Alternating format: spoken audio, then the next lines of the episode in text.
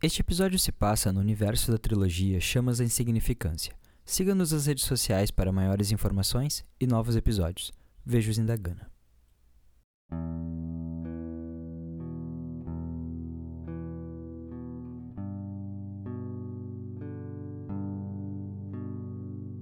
Fim do terceiro mês de quarentena. Desde os 15 anos eu não tinha tanto pentelho. Faz 20 dias que pareço viver o mesmo. Sentimento comum, muitos deste lado da ilha devem sentir. Minha família ficou isolada na casa de perseverança. Já eu, no meu apartamento em ansiedade desde que fecharam a rodoviária. O prédio está praticamente vazio. Nos primeiros dias eu ainda tinha ânimo para ir ao terraço admirar as montanhas e o pôr do sol. Doce ilusão era aquela de acreditar que na próxima semana voltaria a ser membro das ruas e estradas.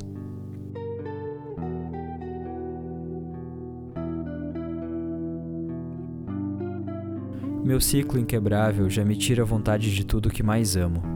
Não mais assisto meus filmes, nem pinto, nem esculpo animais na argila. Achei que meus hábitos durariam mais. Quando a doença se espalhou, ninguém dava nada. Eu achava que tudo deveria ser aproveitado no curto tempo que ficaríamos fora. Hoje, vejo a quantidade de vida que joguei fora e ainda sinto o mesmo medo de começar algo novo e me perder nesse mundo já sem ânimo.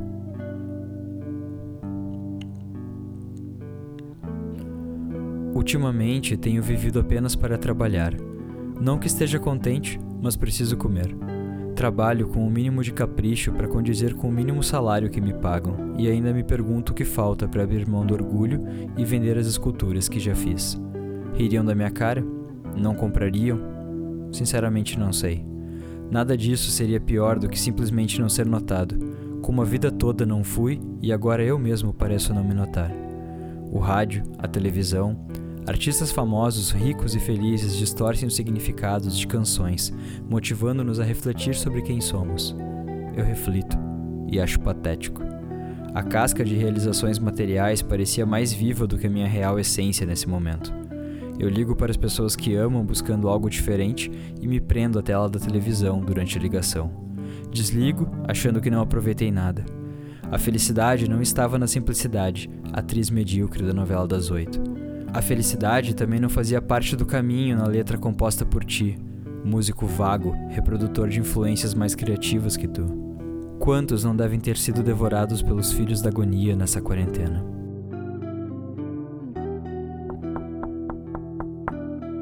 A porta bate, ouço alguém deslizar a mão na madeira. Talvez seja algum vizinho na mesma situação.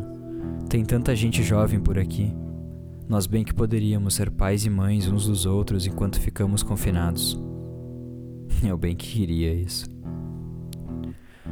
Abro a porta e vejo um enorme manto roxo em meu rosto cadavérico dentro do capuz. Os olhos verdes brilhantes anunciam a tão temida, porém já esperada, presença de um filho da agonia. Colapso for educado em bater. Pede para entrar, eu deixo em silêncio e vejo-o se deslocar até o sofá. Que tal tomarmos um chá? Eu vou morrer? Questiono. Não.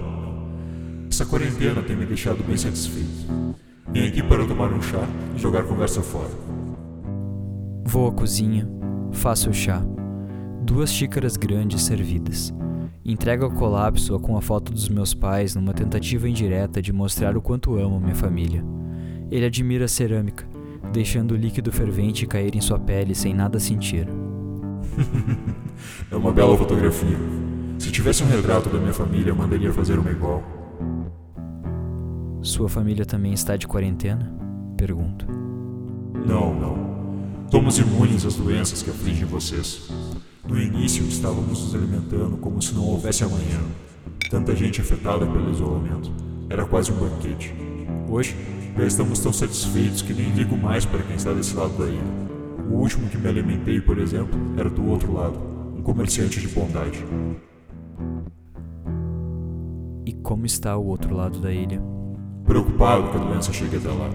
Fecharam todas as portas das cidades, exceto por honestidade, porque o prefeito é um completo imbecil. Até nós sabemos o quão mortal é essa doença. É. Aquele cara tem merda na cabeça. Por que não o mata? Taganês me dando ordens. É só um pedido, só uma sugestão.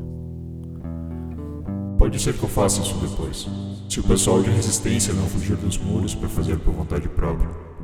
Pelo que eu tô vendo, alguém curte um caos. É. Situações caóticas costumam nos motivar. não é o que eu vejo em ti. Bom, talvez eu só não seja um bom exemplo. Que mal pergunte. O que realmente veio fazer aqui? Estou tomando um delicioso chá de ervas. Vim ver como estava, pois senti cheiro de algo que costuma me alimentar. Os olhos de colapso brilham. Admiro como que enfeitiçado aqueles globos oculares que mais parecem joias me convidando para voar. Pense bem. Levantamos voo e eu te mostro a ilha toda. Passamos a noite lá em cima, e se quiseres, chegada a hora, solto-te no ar e não haverá mais sofrimento. Acompanhar-te-ei até o chão. E aí, o que me diz? Os olhos brilhantes tornam a ideia mais sugestiva do que parece. Aquilo resolveria todos os meus problemas: a quarentena, a solidão, a vida mal sintonizada que eu levava. Colapso sorri com aquela cópia cadavérica do meu rosto enquanto toma seu chá. Vejo meus pais na xícara e penso o quanto eles sentiriam a minha falta. O meu adeus provavelmente seria uma quarentena eterna para eles. É real. É só uma fase estranha sem precedentes. Talvez a tristeza seja oriunda do medo do desconhecido que virá após essa quarentena. O meu maior medo nesse momento, porém, é responder a verdade e ela não fazer a mínima diferença. Fito a imagem deles na xícara com o foco de um motorista em alta velocidade e respondo, o filho da agonia. Não colapso. Tenho esculturas de cerâmica para fazer. O demônio sorri à medida que desmancha meu rosto de sua face escondendo a verdadeira dentro do capuz. Boa resposta, meu jovem. Poucos têm vencido esse tipo de jogo durante a quarentena. Pensou bem em escolher essa xícara. Talvez não tivesse conseguido sem ela. É só uma escultura minha e deixe na janela do lado de fora, por favor. A porta bate.